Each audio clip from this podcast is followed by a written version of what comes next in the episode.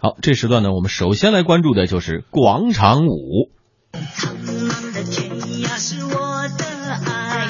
绵绵的青山脚下花正开。什么样的节奏是最呀最摇摆？什么样哎，一这个想起这首最炫民族风，嗯估计很多朋友就会联想到的就是广场舞。嗯哎，现在确实有很多的大妈，还不止大妈呢，大妈大爷都加入了这个广场舞的大军当中。甚至带着孙子孙女一起跳。啊 对，好，那么我们根据呃大福广场舞创始人方慧啊，他最新发布了一份叫做《中国广场舞行业研究报告》。这份报告说，中国广场舞大妈群体的总数估计已经达到一亿人。啊，呃，方慧介绍呢，跟前几年相比啊，这个群体近年来相对已经年轻化了。不同地域的广场舞之间也有着各自不同的风格。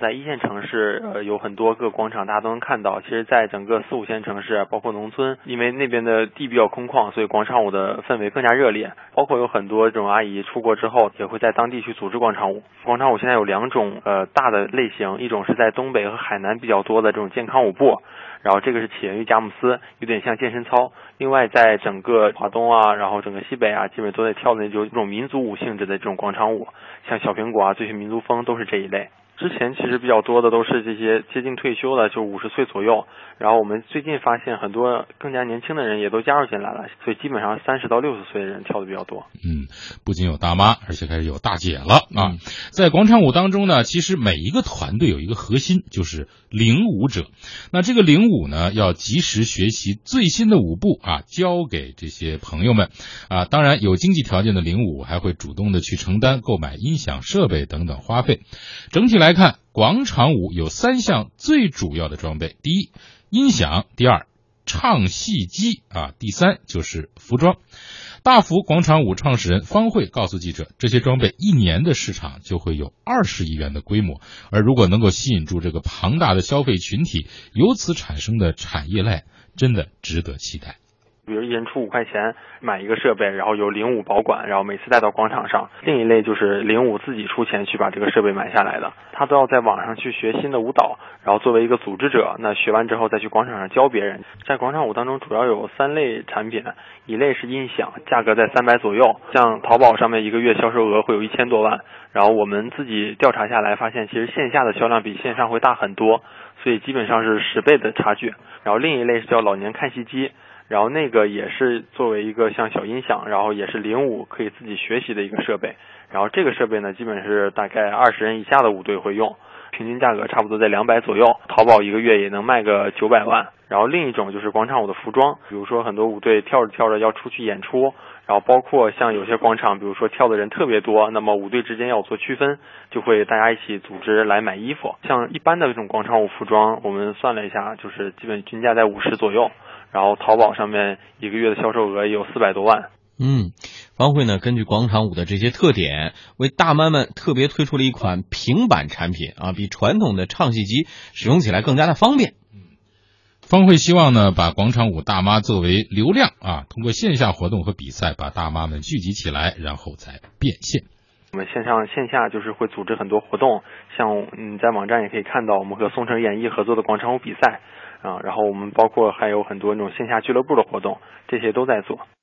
哎，两位对于广场舞的群体有什么样的印象吗？啊，我我要不我先说，啊 你跳过？啊，但是我很期待，我看见那个广场上，对对对，那些大妈们那么呃充满了朝气，而且她们跳动那种活跃的身影，我突然觉得这样的老去也是可以一件就是值得期待的一件事情啊，嗯也不是那么特别可怕。嗯嗯，准备过两年学一下。对对对，一定要加入这个群体。嗯，好，子鹏呢？嗯啊，我原来呢出差比较多，嗯去过这个重庆的呃朝天门，嗯那个地方的话就有很多的广场舞的那个群体，还有在那个成都的蜀侯啊、呃就是叫呃武侯祠吧，在武侯祠前面，然后也有这个大概好多个群体，呃，我看到的群体最多的是在咱们北京的奥林匹克森林公园南门往南的，哎，嗯到广到鸟巢这个路上有太多的这个。大概有一二十支的这种广场舞队伍 嗯啊，我觉得就是这个队伍的话呢，他们很多的是由女士来组成的。当然，现在也有一些啊、大爷啊，还有一些。呃，年轻大姐啊，你看大姐、年轻人，甚至是外国友人也加入进来。嗯实际上的话，很多人是掌握着家里的财政大权的。那这些人的话呢，他可以决定家里的去购买哪些金融产品，是吧？然后可以去参与家庭的这个保健啊，休闲旅游啊等等啊，甚至说是这个呃学习未来的。嗯，所所以这样的话呢，就构成了就是他们实际上就是一个非常好的一个，呃，对商人来说这是一个非常好的一个群体。我我同意子鹏的观点，就是其实呢，他们这个这个群体的价值还远远不止刚才方慧说的这个二十亿，嗯二十亿只是和广场舞直接相关的产品。嗯子鹏帮我们打开了，就是说这些大妈她手中那、能够操纵的或者叫操作的这个资金的价值可能会更多、嗯。啊。所。以之前有过像什么中信银行通过组织广场舞大赛啊，嗯。来把这些大妈组织起来，然后呢就开始推销他们的理财产品。对呀、啊。就以前卖保险的、卖理财的，他们都要扫楼，现在不扫楼了，现在他们直接变成零五了，对，啊。直接奔广场上去了。而且我一个朋友，他就是银行的客户经理，嗯。他真的是在大妈群当中能发现这种千万级别的这种金矿、富矿，而且是对对啊我是有一个朋友呢，他是有切身的体会，因为他也是做一个金融行业的，他就在咱们北京的呃垡头那一块儿吧，嗯啊、那里呃这个组他是而且他是这个舞蹈队的组织者，他同时呢自己呢也是一个呃一家大型的金融公司的一个呃客户开拓人员。呃，每个月的话，可以在广场舞的大妈身上，就是一个是帮助他们理财吧，是吧？他也自己的卖卖出了自己的理财理财理财产品。哦，你当然，看，当然的话，就是说，呃，我觉得就是目前的话呢，因为大妈啊、呃对理财产品呢，这个呃有的时候辨别能力不强，所以说理财还是要谨慎。呃，对对对对对，要提醒大家啊，这个呃广场舞的大妈参与的这个热情我们可以理解，但是在购买理财产品的时候，真的要打起十二分精神，不是专业人员的话，还真的不可以轻易介入。呃，对，因为好多的这个忽悠的成分，或者说这种不太靠谱的这个产理财产品也混迹其中。对对对对，呃，眼下围绕着广场舞大妈创业的人确实是不少，像这个舞动时代啊，主要运营微信公众号，目前已经有十二万粉丝了。以某位广场舞名人为主啊，主推独家新舞视频和线上舞蹈视频比赛。呃，明年二月份呢还会上线手机 app，不过具体要做什么，目前还没有确定。好，我们再来看另外一个这个创业者啊，叫做旧爱广场舞。他的创始人范兆尹进入广场舞这个领域呢，是在二零一一年。当时他业余帮朋友做一个淘宝上的舞蹈服装店铺的导流网站，结果他发现啊，这个搜索广场舞的数量明显高过其他的这个舞蹈对于服装的需求。于是呢，他随后开始专门投入做广场舞。在旧爱广场舞的 App 上面呢，社区占了很优先的页面。他认为，最近不少创业团队开始涉足广场舞领域，但主要的区别还是在于形式上，而归根结底，视频内容和社区是最基本的。我们会有一些签约的买回来的版权，也有一些我们自己自制的栏目。社交我们现在在 App 上有交交互啊、发图的一些功能，然后我们自己在自己的网站上，我们有国内最大的一个广场舞的 BBS，只是内容的承载形式不同。比如说班会他们是做平板，然后杭州有一家在电视上做内容的，然后 App 呢就手机上做内容的，内容的承载的方式不一样而已，最终回归本质还都是视频和社交这两大块。嗯，呃，大福广场舞的创始人方慧就介绍说，对于广场舞的前景非常看好，并表示呢，有可能成长为万亿级的规模。开始其实是你只要算音箱、看戏机和服装这三个合起来，一年是二十亿，就是广场舞相关的这种用品的市场。那其实后面呃这种万亿，其实就是你把那个那个电视购物的，然后包括这种给给大妈们去卖理财的，然后包括保健品的，其实都是他们是消费群体，对吧？消费的能力后面这些东西合起来是有万亿的。嗯，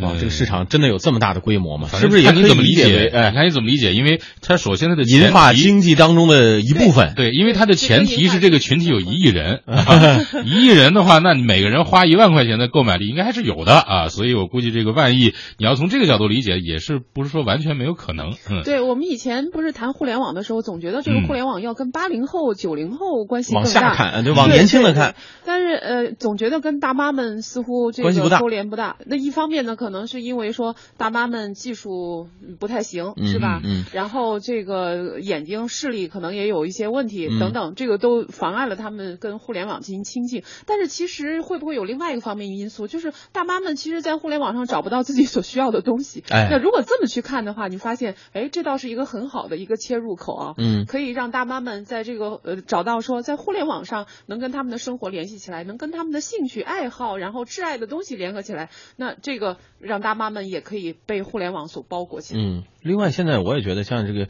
无线互联网普及之后啊，这个这个是呃移动终端越来越便宜了。嗯，你原来刚开始的时候，一个动辄好几千的一个手机，说大妈们就觉得，哎呦，这舍不得。现在逐渐逐渐就恨不能就是两三百块钱一大超大屏的手机啊，都能使了。大妈们可能也觉得这个呃没有那么大的压力啊，没有那么大负担呢。的视力也有好处啊，对啊，屏也大了，看的也清楚了。然后还有这些朋友们在这个领域当中创业的，推出针对他们的 app，是不是将来还真有可能发展成为一个这个分支，就是专对这个广场舞大妈大爷的推出的而？且关键，我个人感觉，因为广场舞的群体也在不断的变化，嗯因为我们想到现在所谓的这个互联网这样的一个东西哈，它其实发展的和广场舞来说，总也总的加起来都有十多年的时间了。嗯那么十多年前的这一批大妈，有可能对这些新技术还还不不是特别的熟悉和掌握，而新一代的，比如说现在刚刚步入五十多或者像六十岁的大妈，以后很有潜力。你还是大姐，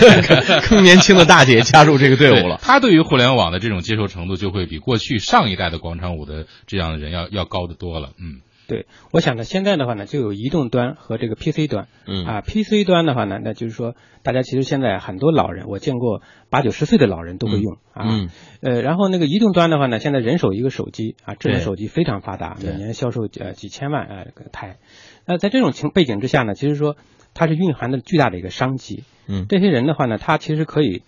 啊把这些这个人群呢聚集起来，聚集起来呢，实际上它就未来的话就有了一个变现的一个可能。嗯啊，因为就因为就是说，但是我觉得对于这些 A P P 也好，或者对于这些网站，就是专门服务于广场舞的这些网站也好，他们应该呢就真正的走进这些广场舞的这个人群之中去，要了解他们的需求，嗯他们的需求到底是什么？因为他们的各自的家庭背景也都不都不一样。那如果说你真正的了解了他的需求之后，然后针对性的推出一些服务，他们其实有的人喜欢的舞蹈啊等等都不一样。我觉得如果是按着真正针对性的去推出这种服务之后呢，可能这种 A P P 的这种未来的发展前景可能会更好一些。对我总体来说，我感觉到应该是让舞蹈呢能够回归民间，能够更加繁荣。嗯，我特别希望这个有一些创业者真能关注这一块，就是你看一个嗯大的广场上好几支队伍的时候，大爷大妈能吵起来，能打起来，为什么呀？大家都放音乐哈，嗯你这音乐盖过我这儿，我这儿队伍就这跳不起来了明。明跳着月亮之上，你凭什么又放弃小苹果？对，